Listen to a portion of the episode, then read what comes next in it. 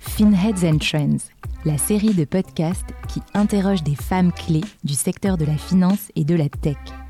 Elles incarnent une vision, un parcours, une fonction et elles apportent un regard différent sur la finance et la tech en livrant des anecdotes sur leur parcours et leur métier. Je suis avec Nelly Cambiwa pour Finheads and Trends. Nelly, bonjour. Bonjour Caroline. Alors, je vais commencer par te présenter en utilisant tes mots avec un petit texte qui vient de toi, puisque c'est la façon dont tu te présentes sur LinkedIn. J'ai 15 ans d'expérience professionnelle dans la vente de solutions informatiques au sein de grandes organisations multinationales dans les secteurs du luxe, du retail et des biens de consommation. Avec une profonde passion pour mes clients, je les accompagne dans leur transformation numérique avec leadership et un engagement fort. La philanthropie fait partie de mon ADN, je défends la diversité et l'inclusion et suis impliquée dans les réseaux professionnels de femmes dans le secteur de la tech. Je suis convaincue que la technologie peut contribuer à rendre le monde meilleur. Ma volonté est de renforcer les valeurs philanthropiques et de veiller à ce qu'elles soient davantage liées au monde des affaires. Alors, on va revenir sur chacune de ces expériences très intrigantes, mais avant de commencer, euh, ce que je remarque, c'est que tu as 15 ans d'expérience professionnelle en France et à l'étranger, des centres d'intérêt euh, très marqués pour euh, la technologie et la philanthropie. Mhm. Est-ce que tu peux nous dire quelle est la leçon la plus marquante que tu as apprise au fil des ans? Ben déjà, merci pour euh, l'introduction. assez fidèle, effectivement, à qui je suis. Et pour répondre à ta question au niveau de la leçon que j'ai apprise, euh, je dirais euh, ben, rester toujours euh, fidèle finalement à ce qui nous anime. Parce qu'au fil des années, du temps, on peut avoir ben, des expériences différentes, des influences différentes aussi. Mais que le plus important, en tout cas moi, ce que je retiens au sein de mon parcours professionnel, c'est que les choix et les décisions que j'ai été amenée à faire ont toujours été motivés par ce qui m'animait, par ce vers quoi j'avais envie d'aller. Et euh, je pense que si je dois retenir quelque chose, euh, en tout cas, ce serait ça la leçon pour moi. Est-ce qu'il y a euh, un exemple clé ah, il y en a plusieurs. si je ne prends que la dimension liée en fait bah, à mon parcours professionnel, j'ai un parcours assez éclectique où j'ai pu bah, osciller un petit peu dans, on va dire, différentes sphères. là, on parle beaucoup de mon parcours au sein de la tech parce que c'est celui qui est le mien, euh, beaucoup en tant que commercial, vu que j'ai pas mal travaillé sur ce périmètre-là, mais à la base, c'était pas forcément ce que je voulais faire euh, au départ. Au départ, je voulais être euh, interprète, je voulais voyager, explorer le monde. ce que j'ai commencé à faire, vu que j'avais fait des études pour faire interprète. Et puis très rapidement, j'ai été intriguée par le monde de la tech, intriguée par les enjeux de la tech et le fait qu'aujourd'hui, les nouvelles technologies, c'était un petit peu le dénominateur commun de plein de choses. Donc ça, ça m'a énormément attiré, ça a énormément attisé ma curiosité, parce que je suis quelqu'un d'assez curieux et qui a un mode de fonctionnement où euh, voilà, elle se nourrit un petit peu de différentes choses. Mais je vois ça quand tu dis interprète, euh, d'ailleurs, euh, qu'est-ce que tu entends exactement par là? Mais interprète, en fait, moi, quand j'étais plus jeune, de par justement cette, cette passion pour les voyages, j'avais toujours une envie, c'était de pouvoir parler plusieurs langues étrangères. Et euh, ben, j'ai appris qu'en fait, il y avait un métier où tu pouvais passer ton temps à parler plusieurs langues étrangères. Donc très vite, ça a été ça que j'ai voulu faire. Quelle langue euh, et euh, ben, du coup, c'était à l'époque donc l'allemand, vu que j'ai fait une fac, une fac du coup d'anglais-allemand. j'ai pu faire des séjours du coup en Allemagne. J'ai vécu en Allemagne aussi. L'anglais que j'ai appris ben, très naturellement de par ma double culture, vu que je suis franco-camerounaise et que les langues du Cameroun sont le français et l'anglais. Donc j'ai pu le parler aussi avec, avec ma famille et mes proches. Et euh, ce qui était aussi intéressant, c'était finalement euh, le multiculturalisme que j'avais au sein même de ma famille. Donc être entouré par euh, des langues, des cultures différentes, avoir ce brassage culturel, c'est quelque chose qui m'a énormément influencé. Donc la logique me disait, bah, si tu es interprète, finalement, c'est de faire quelque chose que tu fais déjà. il y avait cette notion aussi d'accessibilité qui me paraissait pas vraiment être un métier, parce que dans la vision, on se dit que c'est peut-être quelque chose de compliqué, mais en fait non, ça me paraissait très évident de faire ça. Et j'ai terminé dans la tech, donc euh, rebondir et arriver à être animé par euh, ben, ce qui nous motive profondément, ben, ça c'est quelque chose que j'ai depuis le début et qui m'anime encore, encore aujourd'hui. Et alors comment est-ce que tu as opéré ce basculement de, de, cette volonté de devenir interprète aujourd'hui euh, travailler comme Corporate Responsibility and Sustainability Global Director chez SBS ben, Je dirais que c'est les rencontres. Euh, là, on a beaucoup parlé déjà de, mes influences, de mon, contexte euh, familial, environnement dans lequel j'ai évolué. Mais je pense que c'est aussi les rencontres parce que c'est ce qui nous permet aussi de, ben, d'être nourris par de nouvelles perspectives. J'en ai deux qui me viennent en tête. Il y en a une première qui a très souvent d'ailleurs été euh, porté moi par les choix que j'ai pu faire. C'est les échanges en fait que j'avais avec mes clients euh, quand j'étais commerciale euh, pour basculer peut-être d'un enjeu à un autre. quand je parlais notamment de, des enjeux business, très souvent je demandais en fait à mes clients, mais sinon à part ça, vous travaillez, vous travaillez sur quoi? Quelles sont les thématiques qui vous intéressent? Et on parlait de différents sujets et ça, ça me nourrissait énormément parce que ça me permettait aussi de me projeter, de me dire, ben, dans mon job demain, cette envie de me renouveler, si demain je pouvais l'envisager, comment est-ce que je le ferais? Donc ça, c'est un premier point. Et basculer d'interprète euh, finalement à un métier de la tech, euh, enfin pour moi, c'est pas un grand écart. Au contraire, c'est juste euh, un terrain de jeu qui est différent. Euh, la notion d'interprète euh, et ce que ça implique, c'est effectivement, comme on l'a dit tout à l'heure, arriver à pouvoir traduire, interpréter, apporter finalement une, grille de lecture sur ben, des personnes qui se comprennent pas forcément. Et moi, je trouve que je continue un petit peu à être interprète dans mon job aujourd'hui parce que j'arrive à traduire des besoins différents. Euh, la seule différence que euh, c'est pas forcément des gens qui parlent des langues différentes, mais qui sont dans des écosystèmes euh, différents et j'ai pu apporter justement cette, mais cette fluidité dans la compréhension du besoin. Donc, on va dire, je suis un autre type d'interprète, mais au fond de moi, je me sens toujours un petit peu interprète. Et on en a beaucoup dans les entreprises des interprètes. Et tu revendiques euh, justement euh, ton, ton ADN euh, philanthrope mhm. qu'on retrouve aussi dans cette notion d'interprète. Mhm. est-ce que, est que tu, est-ce que je peux te demander en fait ce que la philanthropie représente pour toi? Alors moi, la philanthropie, quand on me parle de ce mot, il y a vraiment, on va dire, une image assez claire qui me vient quand on parle de ce mot. C'est l'image de mes grands-parents parce que mes grands-parents en fait étaient, euh, bah, étaient des philanthropes euh, qui ont énormément œuvré en fait euh, pour bah, le bien commun de façon globale, qui étaient très actifs sur des initiatives autour du social, du solidaire au Cameroun et avait même fini en fait par créer une école dans la périphérie de Douala, la capitale économique du Cameroun. Moi, je suis née à Douala. et c'est vrai que j'avais toujours été impressionnée par bah, cette générosité finalement que mes grands-parents ont eue dès très très vite et des valeurs qui nous ont aussi inculquées sur toujours cette notion de prendre soin de l'autre, d'avoir cette empathie vis-à-vis euh, de l'autre. Et, euh, et, ce qui est beau, c'est que l'école qu'ils ont créée il y a maintenant bientôt 50 ans, existe toujours, vu qu'elle continue à être euh, euh, aujourd'hui euh, pilotée par, par ma tante qui a, qui a, repris, qui a repris du coup l'école. Donc oui, la philanthropie, pour moi, c'est vraiment cette notion d'être à l'écoute de l'autre, d'être tourné vers l'autre. Et je pense que ça a énormément influencé ben, mes choix professionnels aussi.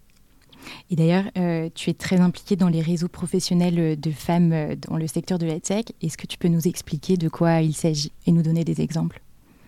Oui, alors euh, les réseaux professionnels euh, de femmes dans la tech, c'est quelque chose finalement qui m'a euh, assez vite suivi quand j'ai démarré ma, carrière. Pourquoi? Parce que dans le secteur de la tech, bah, il n'y a pas beaucoup de femmes, enfin pas suffisamment, on va dire ça comme ça.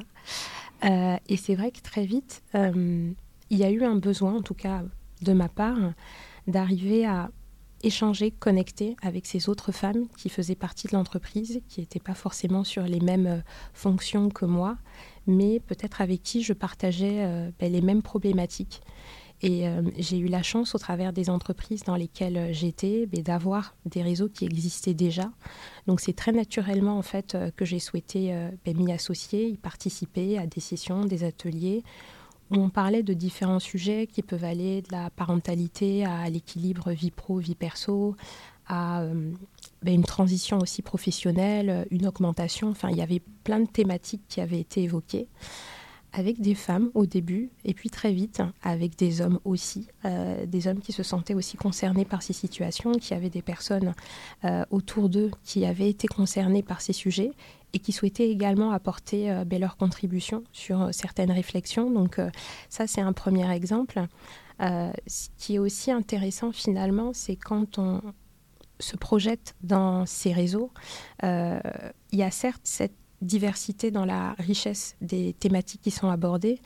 Mais ce qui est encore plus intéressant, c'est de voir qu'au terme de ces discussions, l'entreprise va justement pouvoir euh, ben, appliquer euh, et utiliser des propositions, euh, des suggestions qui vont être faites au travers de ces réseaux pour ben, justement renouveler ou apporter des solutions à euh, des problèmes qui sont remontés. Donc cette dynamique finalement de solution finder, donc toujours dans cette idée de voilà trouver des solutions, faire avancer les choses, c'est quelque chose que je trouvais très stimulant euh, et que je prenais toujours énormément de plaisir à, faire en, parallèle de, de, mon job. Au sein de ces expériences, euh, justement, quel type de solutions les entreprises ont pu prendre eh bien, il y en a plein, il y en a plein. Alors, euh, peut-être pour prendre un exemple que je pourrais euh, te partager, c'est euh, typiquement dans les, stratégies qui étaient présentées. Alors là, je pense à une entreprise dans laquelle j'étais au tout début de, ma carrière. une stratégie, les stratégies annuelles, par exemple, qui étaient présentées par, par l'entreprise, d'évoquer une initiative autour euh, des femmes et du mentorat, par exemple, pour pouvoir aider les femmes euh, qui rejoignent l'entreprise à pouvoir être accompagnées par des femmes ou par des hommes. De toute façon, le mentoring est, relativement euh, mixte, hein. c'est bien entendu destiné à tout le monde. Mais là, ce qui était intéressant et la particularité, c'était que c'était un programme spécifique justement lié aux problématiques des femmes qu'on a évoquées tout à l'heure. Donc c'est pas toujours évident pour une femme euh, ben, de parler peut-être du sujet de la parentalité ou de la maternité ou du retour euh, de congé maternité avec quelqu'un qui l'a pas forcément vécu. Donc d'avoir finalement ces personnes qui nous aident à pouvoir se sentir mieux dans l'entreprise, pouvoir aussi avoir des grilles de lecture et nous accompagner, c'est quelque chose qui peut aider. Et ça, c'était un besoin qui avait été exprimé par, euh, par les collaborateurs et les collaboratrices euh, et qui a pu être mis en place euh, au travers justement de ce programme de mentoring qui traitait de la thématique de la parentalité. Ben, ces travaux, ces ateliers, du coup, aboutir sur ce genre de, de programme. Comment est-ce qu'on peut euh, lier euh, les valeurs philanthropiques euh, au monde des affaires et de la finance par extension? Comment est-ce qu'on peut lier les valeurs philanthropiques au monde de la finance? Bah, Je dirais quelque part les valeurs philanthropiques, en tout cas pour moi, ça reste que quelque chose de très connecté au monde. Enfin, au-delà du monde de la finance, euh, pour moi, ça reste quelque chose de très connecté au monde parce que derrière les valeurs philanthropiques, il y a cette notion d'humain, il y a cette notion euh, ben, de rapport à l'autre, euh, de vouloir justement aider l'autre. Et aujourd'hui, que ce soit dans le secteur de la finance ou même dans d'autres secteurs, ben, on garde finalement cette notion ben, de rapport finalement à l'autre. Donc je dirais que pour moi, c'est plus une notion en fait euh, assez universelle euh, qui n'est pas propre qu'au secteur de la finance. Donc pour moi, c'est déjà lié, enfin pour répondre à ta question, euh, mais pour aller même au-delà du monde de la finance, qui est un secteur dans lequel bah, du coup les, rapports et les relations humaines sont relativement fortes quand on parle de la banque et de cette notion de confiance qu'on doit, quand on doit avoir au niveau de son institution financière, au niveau de son conseiller financier par exemple, ça reste des rapports, bah, des rapports humains. Donc cette notion finalement philanthropie qui est d'être à l'écoute de l'autre, euh, d'être tourné vers l'autre, ben, elle se décline dans le monde de la finance comme euh, ben, dans d'autres secteurs d'activité, euh, la santé, le commerce, l'agriculture et plein d'autres.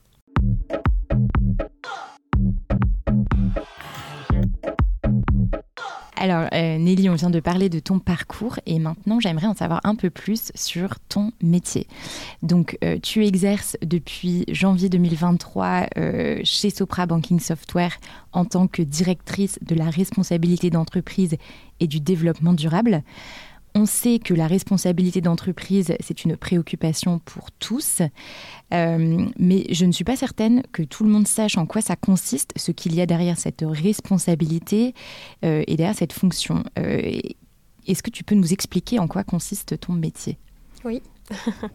Alors au niveau de, la responsabilité d'entreprise, si je devais un peu synthétiser l'enjeu, mon job va consister en fait à intégrer les questions sociales et environnementale euh, au sein des décisions euh, stratégiques de l'entreprise. Donc s'assurer qu'en addition de nos valeurs d'entreprise, qu'on mette en place en fait des dispositifs qui permettent d'avoir un engagement autour des enjeux sociaux et environnementaux. Quel type de dispositif? Mais Par exemple, ça va être sur euh, des synergies avec euh, le département des ressources humaines, sur euh, le bien-être des employés, donc notamment des, questions autour de la qualité de vie au travail, l'engagement social et solidaire aussi qu'on va avoir autour ben, des associations, des fondations avec lesquelles on peut travailler au sein de l'écosystème Sopra Banking Software, mais au sens aussi plus large au travers du groupe Soprasteria, parce que nous sommes aussi une filiale de, de Soprasteria. ça peut être aussi sur les enjeux environnementaux. On en parle beaucoup actuellement, mais c'est vrai qu'en tant qu'acteur euh, du numérique, on a aussi une responsabilité sur euh, ben, les solutions qu'on va développer, sur l'impact et l'empreinte carbone qu'on peut avoir et euh, de façon plus globale aussi sur euh, ben, la sensibilisation euh, des collaboratrices et des collaborateurs justement sur ben, les impacts que ça peut avoir au niveau de la société. Donc cette notion de responsabilité finalement, elle est collective et c'est l'affaire de, de toutes et de tous. Et justement, cette sensibilisation, est-ce que tu vois une évolution auprès des collaborateurs et des collaboratrices? Oui, clairement, je vois une évolution. Alors, euh, évolution déjà au, niveau de la compréhension en fait euh, ben, des problématiques. Euh, je pense qu'il y a 15 ou 20 ans, quand on parlait de responsabilité d'entreprise, on ne savait pas vraiment ce que ça voulait dire et ce que ça impliquait. Aujourd'hui, je trouve qu'au-delà déjà de la compréhension des notions, les collaboratrices et les collaborateurs, à titre individuel, sont déjà de plus en plus engagés et de plus en plus sachant euh, sur le sujet. Et en France, d'ailleurs, euh, j'étais assez étonnée, mais c'est vrai qu'aujourd'hui, euh, globalement quand même, on a en France une connaissance et un niveau de connaissance sur les enjeux environnementaux qui sont qui, est assez conséquent. Donc, donc ça, c'est bien parce que ça aide aussi à mieux faire passer les messages. Et quand on va mobiliser du coup les collaboratrices et les collaborateurs pour échanger justement sur ces thématiques, on va avoir de l'écoute, mais on va aussi avoir euh, ben, des personnes qui vont être force de proposition, qui vont souhaiter s'associer en fait à des, à des actions. Et, euh, c'est ça qui, apporte une vraie émulation collective, je trouve, euh, à, se, à voir que ce n'est pas entre guillemets uniquement lié au département, c'est vraiment l'affaire l'affaire de tout le monde. Est-ce qu'il y a un projet dont tu es le plus fier? Moi déjà, ce dont je suis le plus fier, je trouve, c'est l'équipe c'est l'équipe parce qu'on a vraiment une équipe euh, de femmes et d'hommes euh, extrêmement mobilisés, même si c'est vrai, je l'avoue, on est quand même principalement des femmes, euh, ce qui n'est pas une mauvaise chose, au contraire, mais c'est vrai que c'est assez paradoxal parce que moi qui ai plutôt évolué dans des environnements où je travaillais quand même majoritairement avec des hommes, ben là je me retrouve avec beaucoup plus de femmes et je trouve ça chouette. Et non, non, c'est vraiment l'équipe parce que je trouve qu'être entouré par des personnes qui sont euh, sensibilisées, investies, euh, qui, qui elles-mêmes t'expliquent que ce qu'elles font, elles se rendent compte que ça a du sens pour, euh, pour elles et, qu'elles ont envie d'y contribuer, ben, je trouve que c'est l'énergie est contagieuse en fait quelque part. Ça donne envie de voilà de, se mettre autour de la table et, d'avancer. Et, euh, et, ça reste quand même assez complexe parce que l'entreprise a plein d'autres sujets à gérer. Euh, on reste une entreprise, on reste aussi là pour faire du business, mais euh, cette conviction d'allier justement business et éthique, pour moi, c'est pas incompatible. Au contraire, c'est vraiment quelque chose sur lequel on doit on doit travailler, sur lequel on continue d'ailleurs de travailler au sein du département. Est-ce que tu vois une différence entre euh, le fait de travailler avec une équipe plutôt euh, majoritairement composée d'hommes ou euh, à l'heure actuelle majoritairement composée de femmes? Hmm. À date, non, pas vraiment. Je pense qu'après, c'est plus une question de, trait de caractère, de, personnalité. Euh, J'ai pas forcément de, on va dire, d'exemple clair qui était plutôt rattaché à des hommes ou à des femmes plus jeune, peut-être, au début de ma carrière, je pense qu'il y avait peut-être des moments où, comme on était dans des environnements quand même très masculins, on avait peut-être des codes qui étaient un peu plus masculins. Mais après, c'est propre à chacun. Moi, je gardais toujours euh, mon, identité, ou en tout cas euh, ce qui me caractérise. Mais j'avoue qu'aujourd'hui, non, les choses évoluent quand même de plus en plus. Et je pense que quand on est euh, ben, bien dans ses baskets, peu importe l'environnement, on, essaye en tout cas de, s'adapter au mieux. Et c'est ce qui était, c'est, ce qui était de mon cas. Super. Et alors, comment est-ce que ça se passe depuis janvier 2023 Écoute, ça se passe très bien. On ne s'ennuie pas. ça, c'est quand même une très bonne nouvelle. Euh, non, non, mais c'est vrai qu'il y a différents sujets. Euh, au-delà des synergies là, portées, euh, portées par le groupe sur lesquels on travaille aussi de plus en plus, ben, il y a les initiatives en fait, qu'on souhaite piloter aussi au niveau de, de, banking, notamment sur le volet environnement, qui est vraiment un enjeu, un enjeu assez fort pour nous. Et euh, ben, on sort un petit peu de notre petite semaine euh, de sensibilisation, vu qu'on a fait euh, deux webinars en français et en anglais pour sensibiliser aux enjeux, aux enjeux justement environnementaux, puisqu'il y a eu la, journée de la Terre il n'y a pas très longtemps. Donc on a pu convier nos collaborateurs pour leur expliquer en fait un certain nombre de, de principes, pourquoi est-ce qu'on s'engage dessus, parce que je pense que cette partie-là de sensibilisation, elle est très importante aussi parce qu'elle est liée à l'engagement. Si on n'explique pas, si on ne, ne, donne pas des exemples concrets pour dire pourquoi on le fait, comment est-ce qu'on va le faire et quel est l'impact que ça va avoir, ben, on passe peut-être à côté de l'engagement euh, des, employés.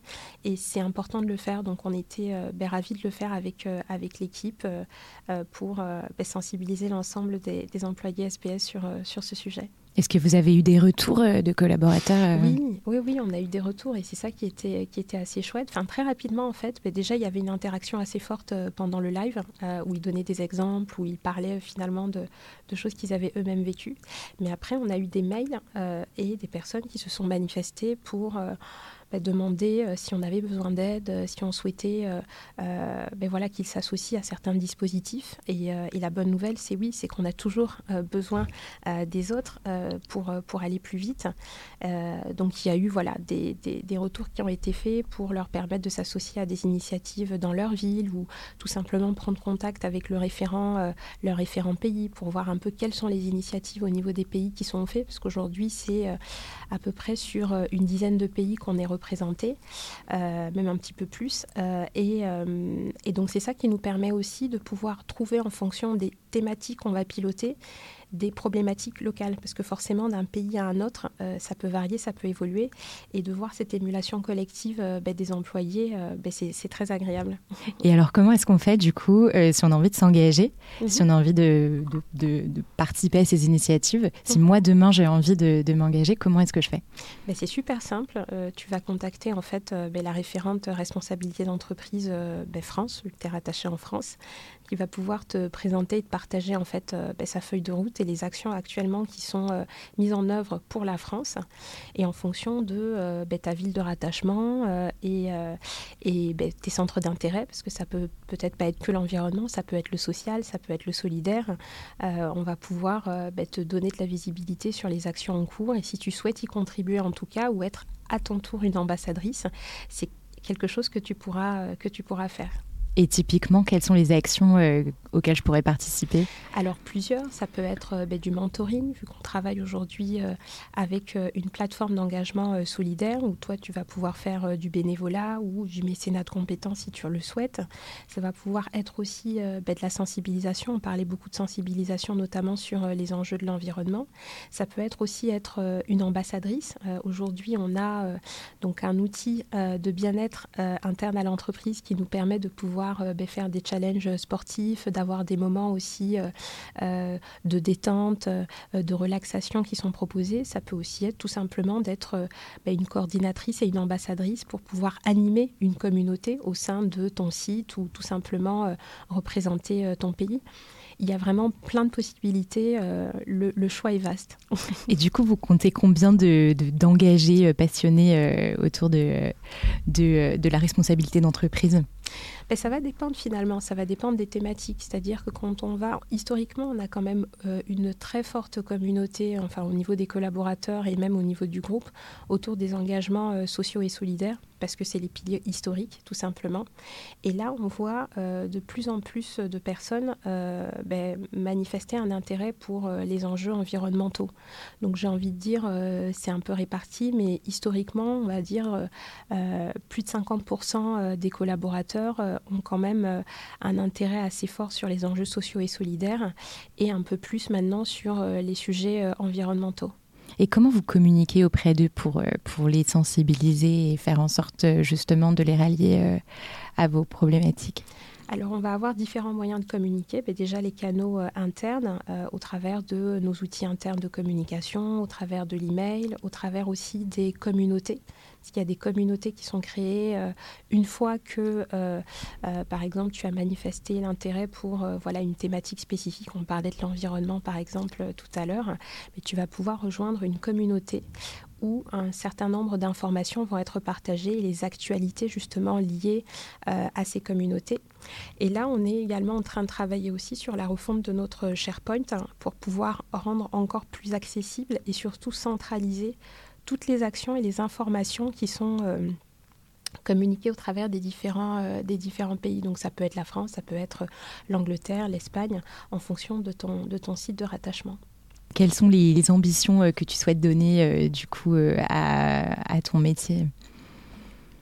À mon métier actuel, moi je pense que le, challenge il sera bah, finalement gagné quand euh, ben, il y aura peut-être plus de département de la responsabilité d'entreprise en fait et que ce sera, euh, on va dire, euh, diffusé au sein de, tous les départements. Quand finalement ce sujet-là, ce ne sera pas que un sujet lié à un département, oui, et que ce, soit quelque chose ben, de complètement ancré dans bah, dans tous les départements. Ça l'est aujourd'hui, mais c'est vrai qu'il faut un département pour arriver à l'incarner, à le diffuser. Mais je pense que le challenge, il sera gagné quand, euh, quand il n'y aura plus forcément de, de département dédié, que ce sera juste euh, une part euh, complètement intégrée à l'entreprise. Il faudra combien de temps pour ça, à ton avis Alors là, écoute, on commence là déjà à, à, le, à le diffuser. Euh, je pense que c'est un peu comme le thé. Tu vois, là, c'est en train d'infuser. on voit que les retours euh, sont assez positifs. Maintenant, euh, la, vitesse de, hein, de diffusion, là, là, pour le coup, je, ne sais pas encore, mais, mais j'espère. J'espère que d'ici quelques années, ce sera quelque chose qui sera pleinement intégré, oui. Bah, on espère.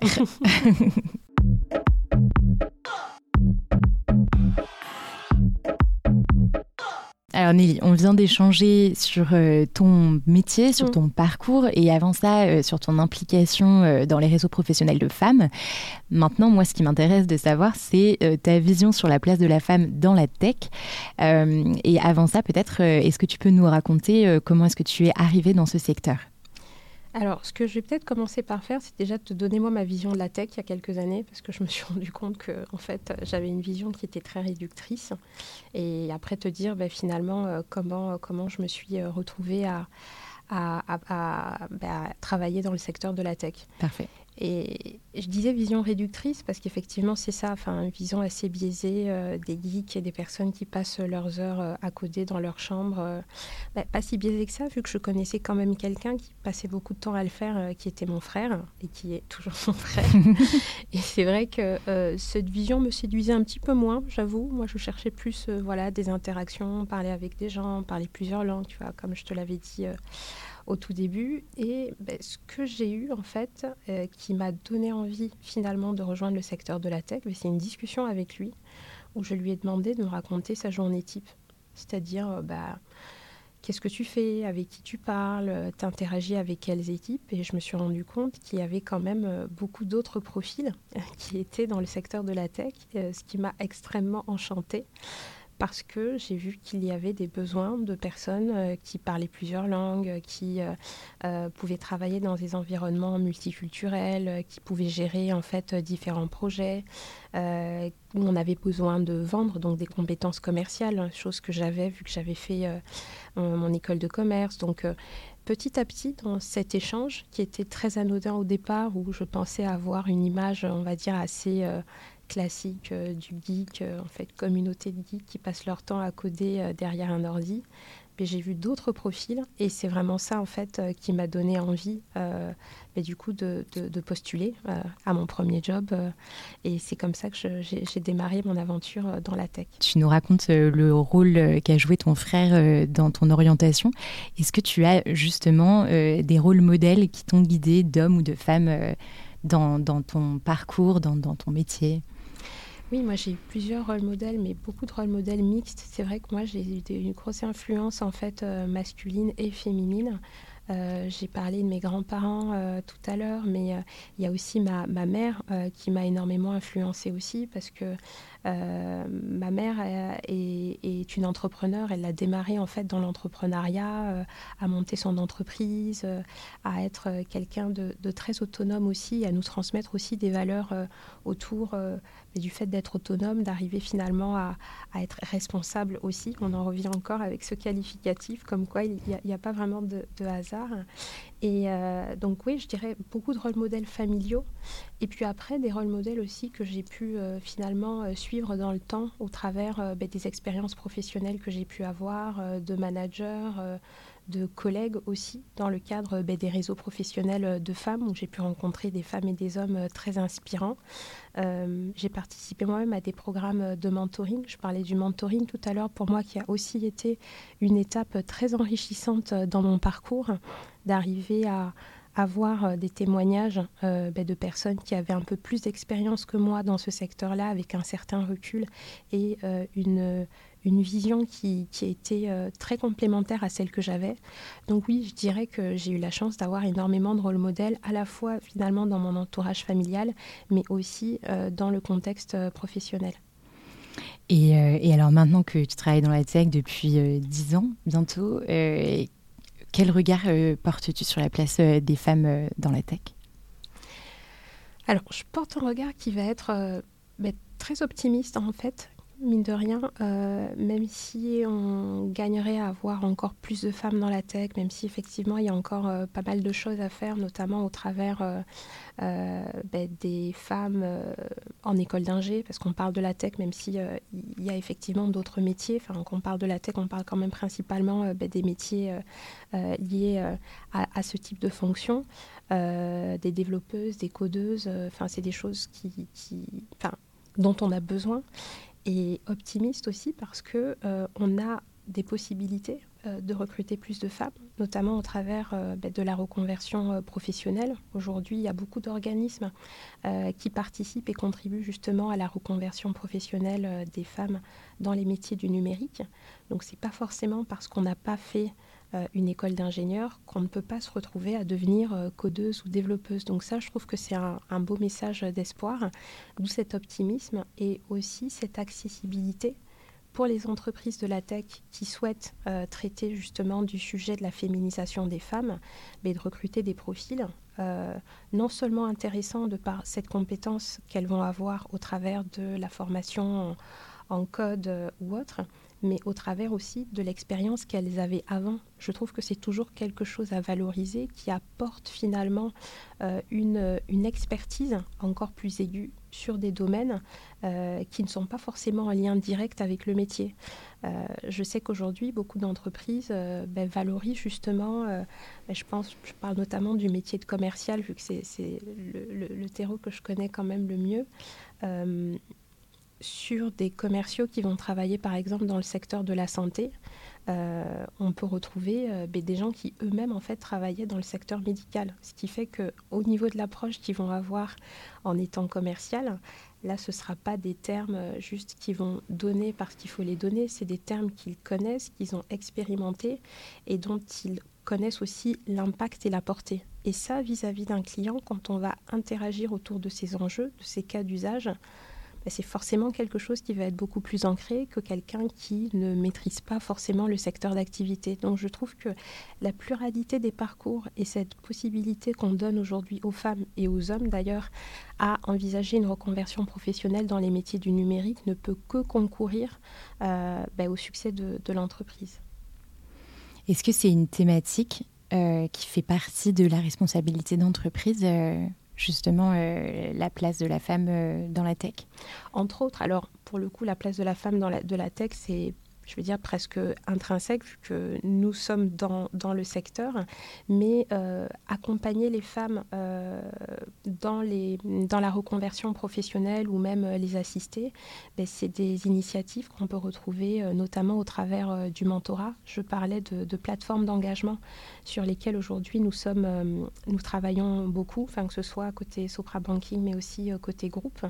Et aujourd'hui, on peut tout à fait être mentor pour justement accompagner euh, une femme euh, en reconversion professionnelle dans les métiers du numérique et lui donner de la visibilité justement sur nos métiers, parce qu'on en a quand même pas mal, à la fois au sein de, Sopra Banking, mais aussi au sein de Soprasteria, pour déjà lui donner le panorama euh, des différentes fonctions qui existent au sein d'une entreprise dans, dans, le numérique. Alors Nelly, on arrive au terme de notre échange. merci beaucoup d'avoir pris ce temps quelques petites questions euh, avant de conclure euh, cet entretien. Et, euh, j'aimerais savoir notamment, parce que tout à l'heure tu nous as cité l'exemple de tes grands-parents entrepreneurs qui ont fondé une école, tu nous as également cité l'exemple de ta maman entrepreneur. il faut de l'ambition pour entreprendre. Qu'est-ce que l'ambition pour toi?